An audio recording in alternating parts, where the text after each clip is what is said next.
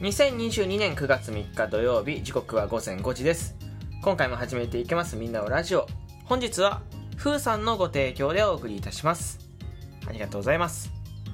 パーサイティのしゅんです。よろしくお願いいたします。9月3日に入りまして、えー、まあ9月3日目3日目です。3日目、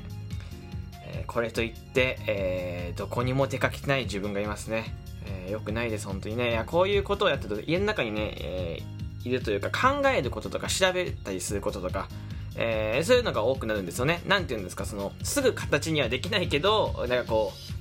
う、ね、なんだろう、調べ物したりとか、準備したりとか、えー、いろいろなんか考えたりとかする時間が多くて、えー、まあそうなってくると、出かけるとね、すごい、こう、なんか、外行って考えようとか思うんだけど、まあ、家の中にいた方が集中できるというか、なんかこう自分の空間があるから、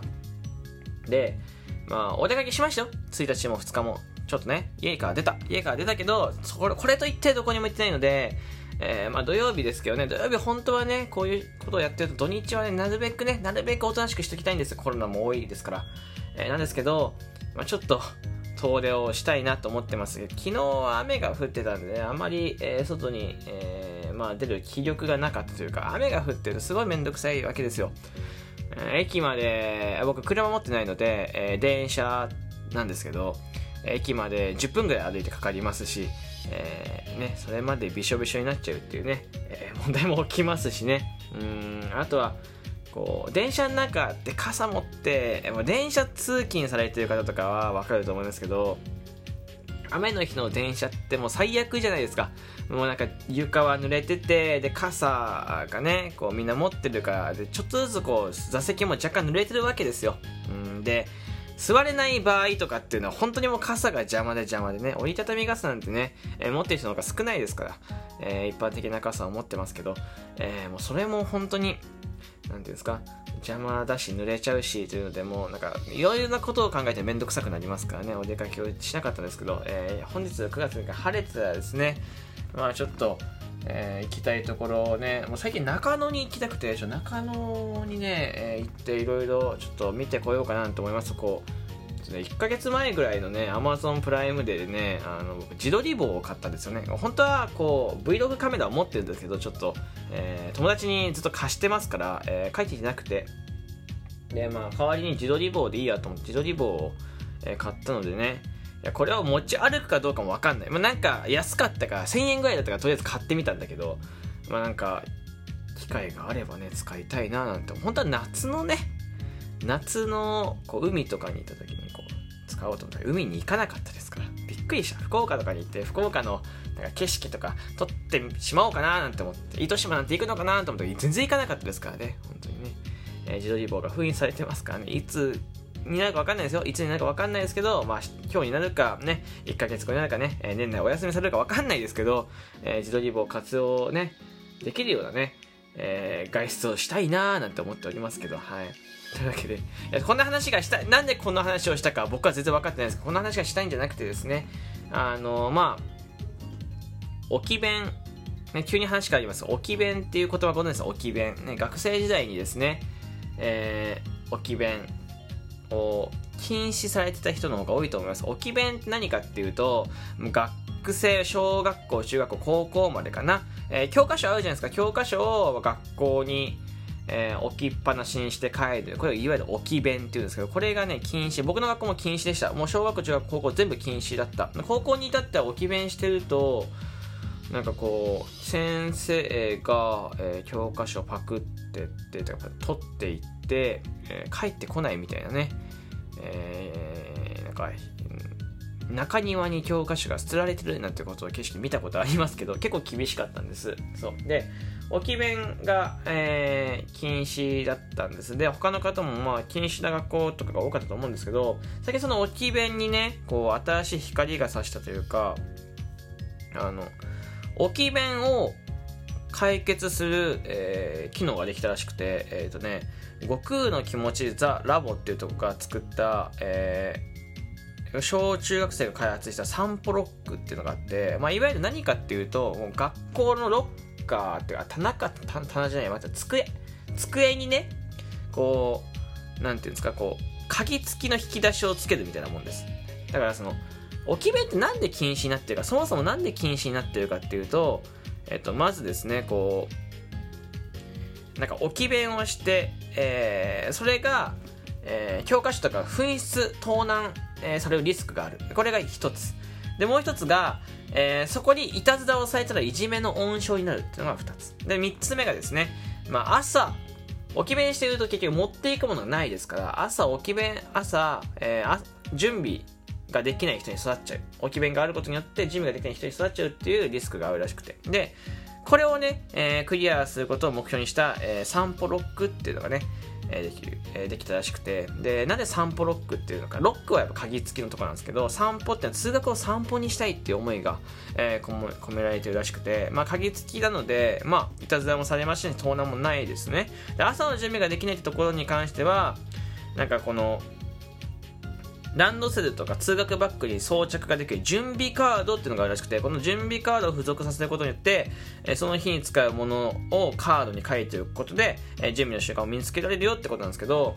まあ、すごい光さしたなと思ったんです。そもそもね、そもそも、もう置き弁って、僕は、なんで禁止なのかってずっと思ってて、いや、確かに今、今言ったみたいに、そういう、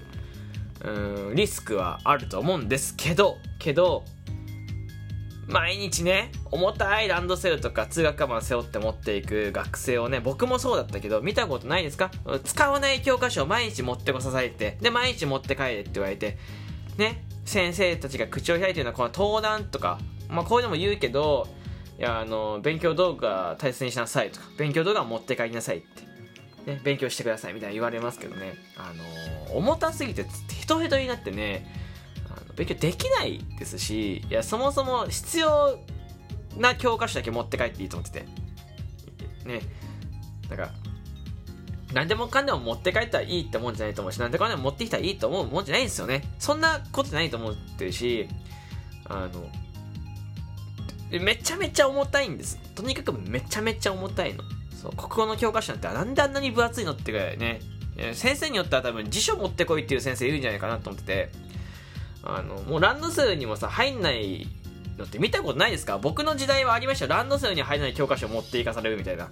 からみんなブックカバーに入れて教科書持ってったりとか、ランドセルにこう横に挟んで持ってって、ランドセルにこう詰めるけど詰ま、詰めないから、えー、ランドセルってこうロックできるんですけど、ロックできるこの教科書を横にこう、なんなんですか、こう挟むというか、なんかこの、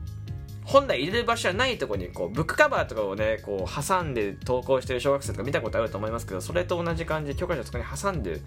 えー、人もいて僕もその思いありますけどここまでしてね持って帰らせるかってめちゃめちゃ重たいでしょ？であの体に負担がかかるわけですよね結局これが。あの学生のは若い時本当に小学生中学生って骨が柔らかいですから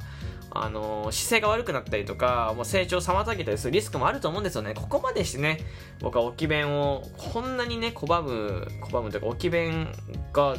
ダメって言われる理由は全然分かんなくて。いやぶっちゃけた話本当にそのやりたいものだけ持って帰ってしまってやればいいと思ってて勉強道具もじゃあね5教科全部持って帰っても5教科勉強しないから。そもそも。いや、確かに先生たちも、言われてるからね、上従ってるだと思いますけど、でも、でも、なんかちょっとあまりにもだと思いませんか？この、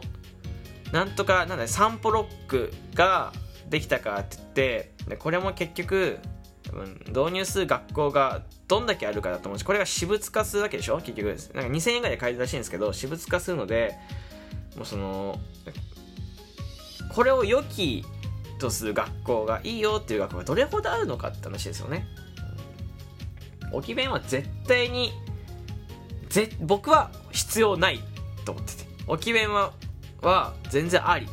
ね、置き弁禁止は必要ないです。置き弁はありです、はい、本当に本当にそう。盗難。確かにね、まあ、学校によっては盗難あるかもしれない。いじめはあるいじめの温床になるかもしれない。ですけどですけどね。なんかじゃあ別にこの散歩ロックが、まあ、今更できたって言ったらあれですけどこういうものを考えることもできると思うんですよ。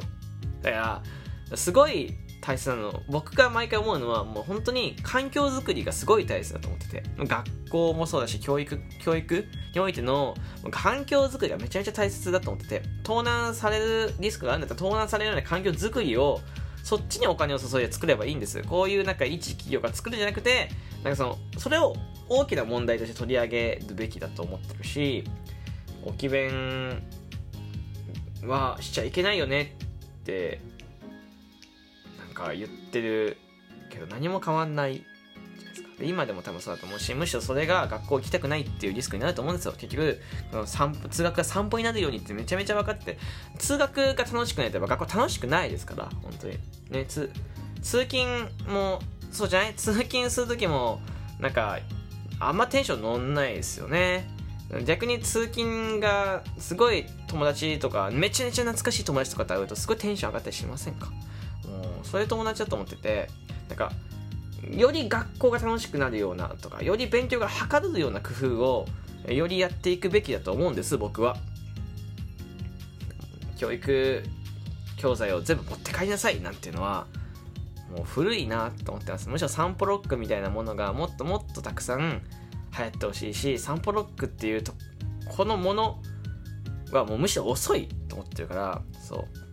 う。でも教科書もまあどうなんでしょうね。僕はオンラインでもいいと思ってますよ。本当に。うん。教科書確かに紙の媒体の方がいいと思いますけどでもなんかまあ普通に紙媒体じゃなくても勉強はできると思ってますからだってオンラインで授業ができるんでしょじゃあ紙媒体じゃなくてもよくないって思ったりしますけどねえー、皆さんどう思いますかねえー、まあ、なんかいろいろあれば感想を教えてほしいななんて思いますよ。お便りで送ってください。というわけでここまで聞いてくれてありがとうございました。